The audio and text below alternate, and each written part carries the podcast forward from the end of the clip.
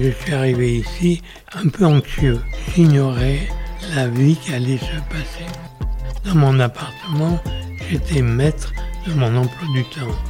Quand je suis arrivé ici, le règlement est arrivé, ce qui est normal. Il faut accepter ce qui se passe. Très difficile. Alors j'ai été, non pas heureux, mais j'ai essayé de rester serein. Bonjour à toutes et à tous. Bienvenue sur le podcast Sonotone, le podcast qui libère la parole autour des sujets du bien vieillir. Je suis Emeline et je travaille pour l'Inesti, une entreprise sociale aux valeurs humaines fortes qui a pour objectif de mettre le numérique au service du secteur médico-social. Dans ce podcast, on s'adresse aux familles, aux aidants, aux personnes âgées, aux professionnels, ainsi qu'à toutes les personnes qui s'intéressent de près ou de loin au sujet du vieillissement et de la fin de vie. À travers ce podcast, ce qu'on souhaite, c'est aborder tous ces sujets de manière apaisée, constructive et même positive. En septembre dernier, j'ai eu l'honneur d'interviewer Bernard Lataste, ancien premier président de la Cour d'appel de Bordeaux. Monsieur Lataste résidait à l'EHPAD Grand Bon Pasteur et c'est avec une profonde tristesse que nous avons récemment appris son décès. À travers cet épisode, nous souhaitons lui rendre hommage. Monsieur Lataste nous explique pourquoi il a choisi d'intégrer l'établissement et comment il a vécu toute cette période. Du haut de ses 96 ans, il nous enseigne une belle leçon de sagesse. Allez, branchez votre sonotone, c'est parti. Je m'appelle Bernard Lataste, euh, je suis père de famille de quatre enfants, de huit petits-enfants et de 14 arrière-petits-enfants. J'ai une très longue famille qui me fait ma fierté et ma joie. Et je suis rentré ici à la suite d'une réunion qu'on a tenue, mes quatre enfants et moi. D'accord. Mon plus jeune bébé a 64 ans. oui.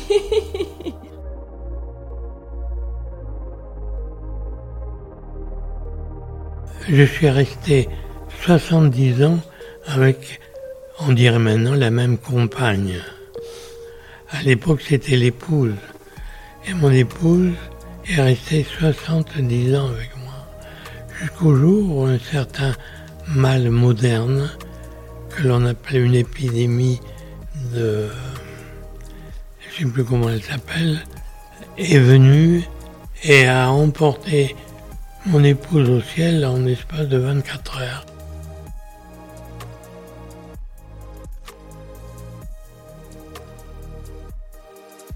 C'était la première vague de Coronavirus. le coronavirus en une nuit.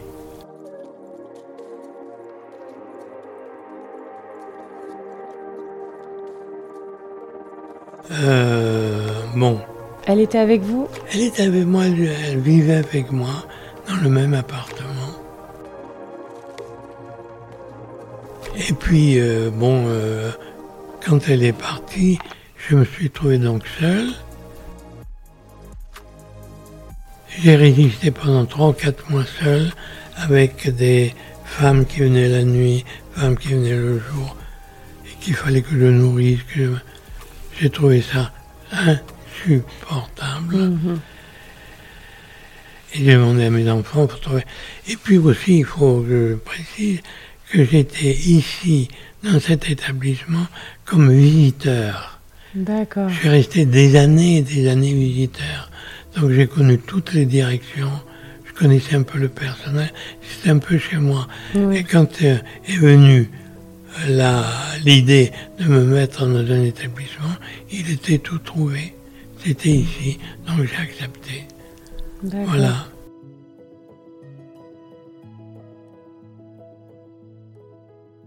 Alors, euh, qu'est-ce que j'ai fait dans ma vie? J'étais magistrat. C'est-à-dire que pendant 43 ans, j'ai rendu la justice. Avec toutes les fonctions. Et j'ai fini comme premier président de la Cour d'appel de Bordeaux. C'est-à-dire le, le grade le plus, le plus important. élevé. Mm. Et j'ai commencé comme juge suppléant. C'est-à-dire dans l'armée, ça serait sous-lieutenant au départ et général de corps d'armée. Voilà, bon, ceci c'est un détail.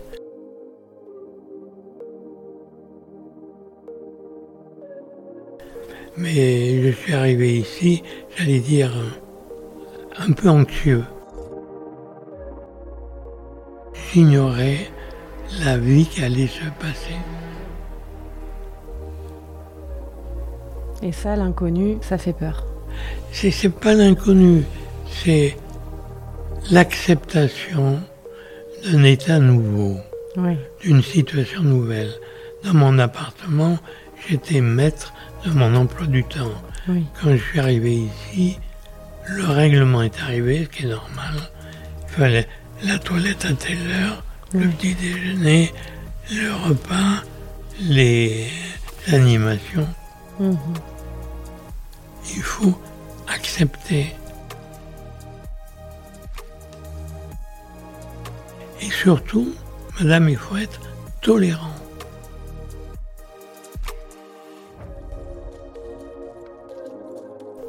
Faut accepter ce qui se passe. Accepter quand on vous dit Ah non, vous avez le repas est à. non, non, pas à midi et demi, à midi. Pour moi, avec les fonctions que j'ai exercées, c'était mais vraiment très difficile. Mhm.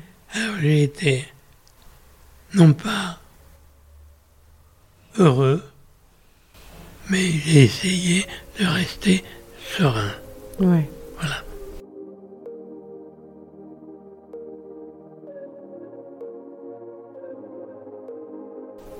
Savez tout, hein serein et tolérant.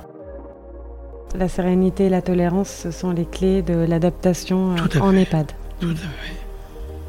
Pas évident. Et est-ce que vous avez réussi? Tout à fait. Ah oui, oui. J'ai une. Euh, je m'appuie également sur ma foi chrétienne, qui m'a énormément aidé et qui continue à m'aider tous les jours.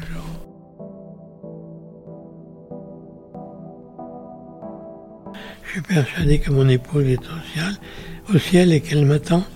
Et quand j'arriverai, elle me dit Mais il monte un minute, oh là C'est.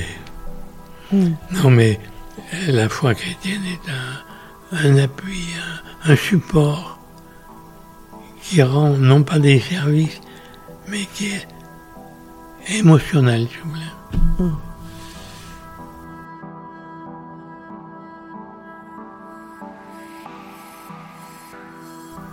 J'ai jamais été interrogé par le juge d'instruction. Vous l'êtes. J'accepte vos questions. Et vous vous en avez posé des questions euh, dans le cadre de votre métier? Beaucoup? Quand j'étais juge d'instruction, quand j'étais président du tribunal militaire des forces armées, j'ai rempli des fonctions extraordinaires, non seulement en France, mais en Algérie, où j'ai commencé en Tunisie, mhm. où je présidais un tribunal arabe, parce que j'avais un doctorat de droit arabe, en plus du doctorat de droit civil français. Donc je suis un être un peu exceptionnel.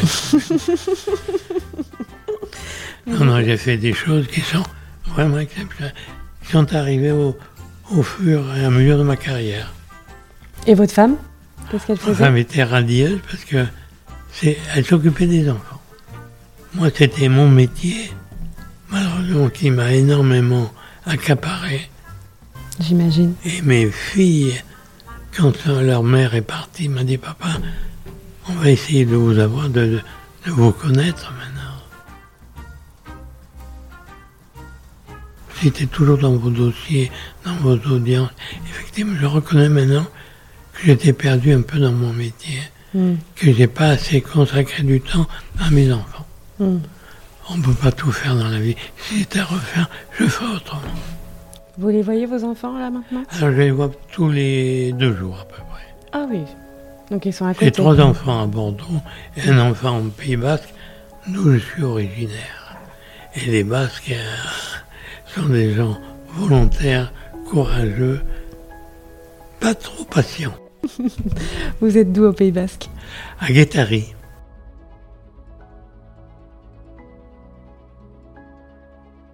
Mes grands-parents avaient une villa. Mon grand-père était architecte de la ville de Bordeaux, mais il est mort de la, cette maladie épidémie pendant la guerre de 14, espagnole, la grippe espagnole. Mm. Il, avait, il était propriétaire, ainsi que ma grand-mère, que j'ai très bien connue, bien sûr, dans une villa, une villa qui se trouve en bord de l'eau, à côté dans le quartier de Parlementia, face à l'océan. Et les soirs, si je ouvrais bien mes yeux, j'apercevais la, la statue de la liberté à New York, voyez, euh, par beau temps. hein. Oui, j'imagine. Excusez-moi, il faut de temps en temps trouver des moments de détente, C'est un plaisir. Donc là, vous nous avez donné un peu les, les clés de l'adaptation euh, Oui. quand on entre dans un établissement. Alors, euh, c'est facile à dire, c'est peut-être pas forcément facile à faire. Est-ce que vous, il y a d'autres choses qui auraient pu, euh, à part vous, parce que là, apparemment, c'est vous qui vous êtes un petit peu conditionné. Est-ce qu'il y a d'autres choses qui auraient pu être faites pour que vous vous sentiez mieux? Est-ce que vos enfants... Certainement, oui. Oui. Alors je vais vous dire que- quel est au fond le document qui m'aurait servi à m'adapter. Alors j'aurais pu être la Bible, le Coran, bon, ou la patente, pas du tout. Pardon. Non, non. C'était un petit texte où la- l'institution qui m'a agréé vous dit en quelques mots attention, vous allez vivre une vie tout à fait différente de celle que vous avez. C'est le- jour et la nuit. Vous étiez maître de votre emploi du temps, plus du tout. Vous êtes soumis à un règlement qui va vous peser et qui vous pèsera. Et puis, un do- document simple qui nous aide à nous adapter. Alors ça, j'ai rien eu, absolument rien. J'ai eu des discussions avec les, la directrice de l'époque, euh, il y a deux ans, euh, et puis la, les infirmières. Alors, ce que j'ai de particulier, madame, c'est que mais j'ai encore l'état d'esprit, pas d'un jeune homme, mais d'une personne de 50 ans. Mm. J'ai toute mon intelligence encore, Mm. ce qui est extraordinaire à 97 ans quand même. Dans trois ans, je serai centenaire. C'est vrai? 97. C'est incroyable. Je suis né en 1925, fête la... Je suis né le 4 novembre 1925 dans une ville célèbre où il y a un château Aubryon, à côté, c'est Pessac. Quand on me dit vous êtes de Bordeaux, pas du tout. pas du tout. Ah bon? Mentir non, non, je suis de Pessac. Vous voyez, voilà, facile. Ça vous fait rire, oui. Vous, sortez un petit peu de, l'établissement de temps en temps? Un la première année, grâce, j'avais encore des jambes qui me permettaient de marcher. Tous les mercredis, j'allais passer une journée complète dans mon appartement. C'était des journées où mes enfants m'ont avec moi ce jour-là. Quand j'avais le fils qui est au- en Pays Basque revenait me voir. J'ai des enfants vraiment plus que merveilleux. Et j'ai des petits-enfants qui font ma fierté. Mm. J'ai un petit enfant qui est médecin, architecte de la ville de, de Lille. Mhm. J'ai une petite fille qui est euh, spécialisée dans la climatologie. Une autre qui a 17 ans est partie s'occuper d'enfants en Australie, a appris l'anglais est revenue. Et une fois qu'elle était, elle a commencé à faire sa première année de licence en droit et est partie ensuite à l'université de Berkeley en Californie où elle est restée trois ans et actuellement de nouveau à Bordeaux. Elle fait mon, admiration, ma joie. Elle fait du droit criminel. Voilà, euh, je, je suis submergé de reconnaissance envers mes enfants et mes petits-enfants. Mm.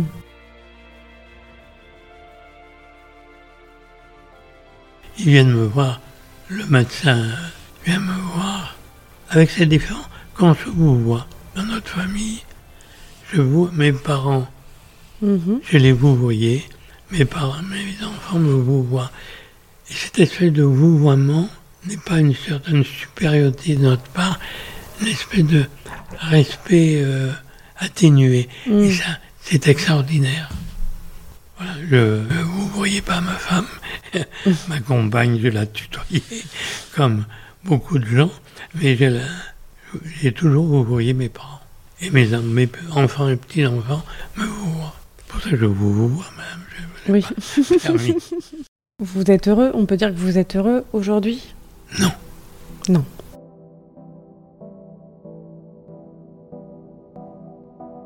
Suis serein. Différence. Mm.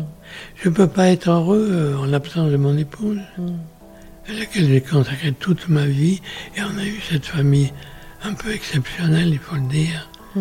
et qui m'a permis de faire mon métier pendant 43 ans, de juge, de président, de procureur, de tous les métiers où c'était elle qui me servait secrétaire la nuit quand j'étais de service. 4 heures du matin, le général commandant de gendarmerie me téléphonait pour m'annoncer un cas un peu exceptionnel, surtout au cours des événements de 1968. Oui. Je vis ça encore, tout ça. C'est hallucinant qu'à mon âge, ça revient. Vous, vous, euh, vous y repensez, vous voulez dire Ou vous Ah oui. revivez les événements dans votre tête? Oui, tout à fait. Ça revient? Oh, ça revient très bien. Très très bien, j'ai des Des flashs Ou des flashs, oui. Où je me vois en situation. Je me vois présider le tribunal permanent des forces armées. C'est très important. Et je me vois présider où j'avais des officiers supérieurs ou des officiers inférieurs qui ayant fait une infraction pénale importante avec d'autres officiers, je les jugeais. C'est extraordinaire. J'ai des cas, bon, je suis pas là pour plaider ma cause. Vous avez arrêté de travailler à quel âge? 70 ans, Hum, C'est tard. eh oui.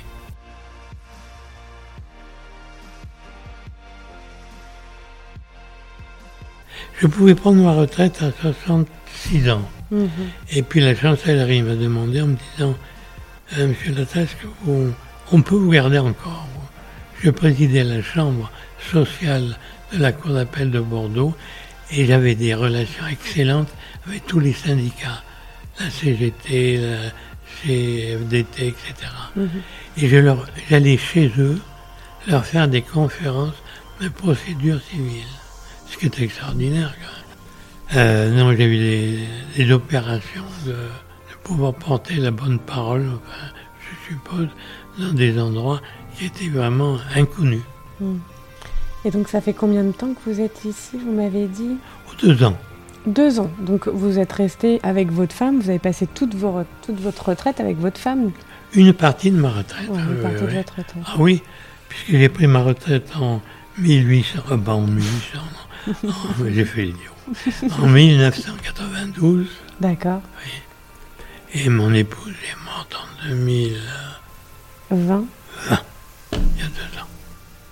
Vous avez quand même profité, vous avez eu le temps de Oh, profiter. oui, oui, oui, oui. Et je marchais à l'époque. L'ennui de ces, ces inconvénients physiques, là, j'ai un mal à ma jambe, c'est normal. Oui, On vieillit pas dans le bonheur, vous voyez. oui. On vieillit en acceptant ce qui se passe. Mm. Et comme il n'y a aucun médicament qui peut... J'ai commandé des jambes neuves aux États-Unis et en Amérique du Sud. Les livraisons sont très tardives, vous voyez. Pourquoi riez-vous? J'espère qu'elles arriveront à temps. Eh oui, il y a plusieurs modèles. C'est non, mais il faut accepter. Oui. Tout le reste est merveilleux. On parle, on agit et on s'exprime. En tout cas, moi, je suis très contente de pouvoir discuter avec cas. vous aujourd'hui. C'est un cas. Est-ce que vous auriez un conseil ou un message à faire passer à, une famille ou à quelqu'un qui souhaiterait intégrer euh, cette EHPAD, l'EHPAD Grand Pasteur ou un autre établissement, par rapport à ce que vous, vous avez vécu? C'est difficile. Parce que chaque famille a son point de vue. J'ai connu des familles qui étaient tout à fait hostiles aux EHPAD. D'ailleurs, le mot EHPAD, Mm. il faudrait un jour ou l'autre le changer. Ça ressemble un peu à l'hospice autrefois. Oui, ça a une connotation assez négative. Ah, négative. Mm. Dans un établissement, ah bon, il s'appelle le bon pasteur. On n'a pas besoin de l'EHPAD.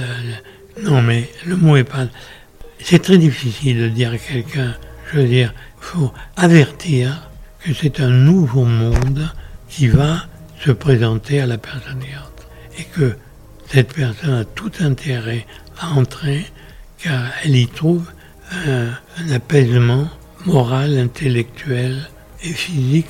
On est des coqs en pâte, on est nourri, logé, mais c'est incroyable. Non, l'EHPAD, c'est une institution de bien-traitance, mais malheureusement, c'est une institution de sous-traitance.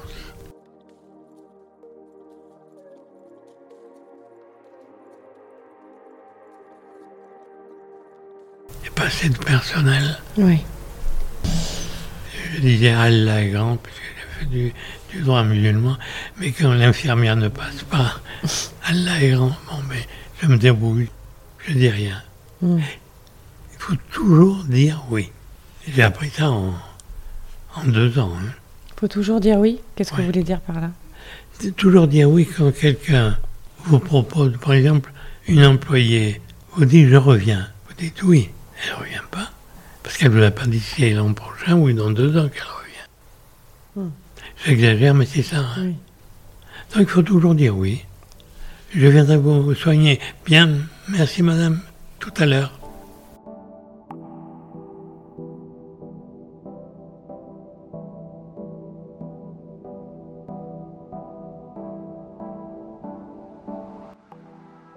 Je crois qu'il n'y a pas de conseil à donner. C'est une affaire personnelle. Hmm. Où la volonté, on accepte ou on n'accepte pas. Ouais. Je suis en train de relire Montaigne. Et je suis devenu spécialiste de la philosophie de Montaigne. J'adore Montaigne. Qu'est-ce que vous lisez de Montaigne? Montaigne, philosophe du XVIe siècle, qui a dit une chose remarquable. Si la vie n'est qu'un passage, au moins sur ce passage, ce monde effleure. Si la vie n'est qu'un passage, au, moins, sur ce passage, ce monde effleure. Hmm. Enfin, ça y est, j'ai fini ma conférence. Merci. Merci de m'avoir reçu. C'était un plaisir. Merci à vous. Merci à vous de nous avoir écoutés jusqu'ici. Si cet épisode vous a plu, n'hésitez pas à le partager à toutes les personnes qui pourraient être intéressées et à nous faire un retour via la plateforme de podcast sur laquelle vous nous écoutez. Si vous aussi, vous souhaitez témoigner, contactez-moi via le site internet de l'Inesti, www.linesti.com. Merci à tous et à bientôt.